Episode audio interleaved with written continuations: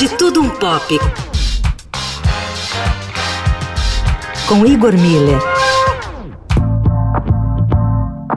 Lá vem de novo aquelas mesmas histórias que você pode ter ouvido muitas vezes. Mas pouco importa. Ver Paul McCartney conversando sobre suas músicas é como ver Ulisses contando eternamente seus feitos. I want to read to you one little thing. Paul is one of the most innovative bass players that ever played bass, and half of the stuff that's going on now is directly ripped off from Beatle period.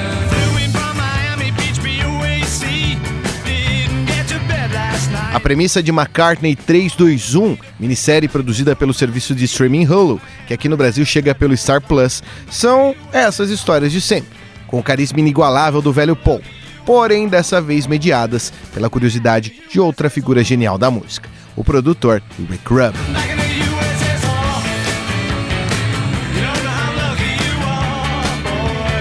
Rubin é uma figura peculiar o grandalhão com uma barba do tamanho de um véu e uma voz de trovão aparenta ser um roqueiro brucutu e sectário, mas na verdade é um neo-hip doce, que faz meditação e anda descalço pelo estúdio, enquanto mistura interesse e espanto com as histórias e gravações que são apresentadas durante os episódios.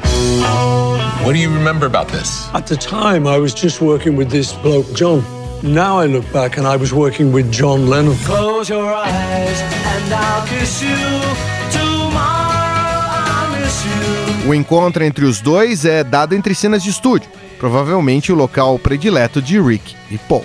Uma mesa de som clássica e uma sala com instrumentos a perder de vista são as locações, filmadas em preto e branco, com a câmera sugerindo sempre que estamos espiando duas espécimes no topo da cadeia alimentar em seu habitat natural.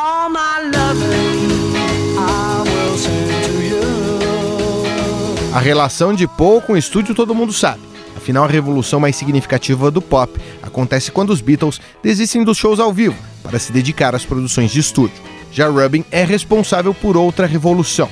Sua gravadora, Def Jam, foi responsável por criar processos de produção que colocaram o rap, a última grande revolução da música pop, no centro do mainstream. When could you look back and realize what we did back then was really special? I clearly remember when Ringo kicked in. It was like, wow. Sem muita firula, McCartney 321 consegue colocar um interesse que parece estar fora da atenção do mercado musical: o interesse pela própria música. Em tempos em que o som é só uma coisa entre elementos de um painel geral, ver dois grandes nomes de horizontes diferentes, encontrando pontos em comum através da música, é um respiro, mesmo que para um fã de Beatles essas histórias já sejam para lá de conhecidas.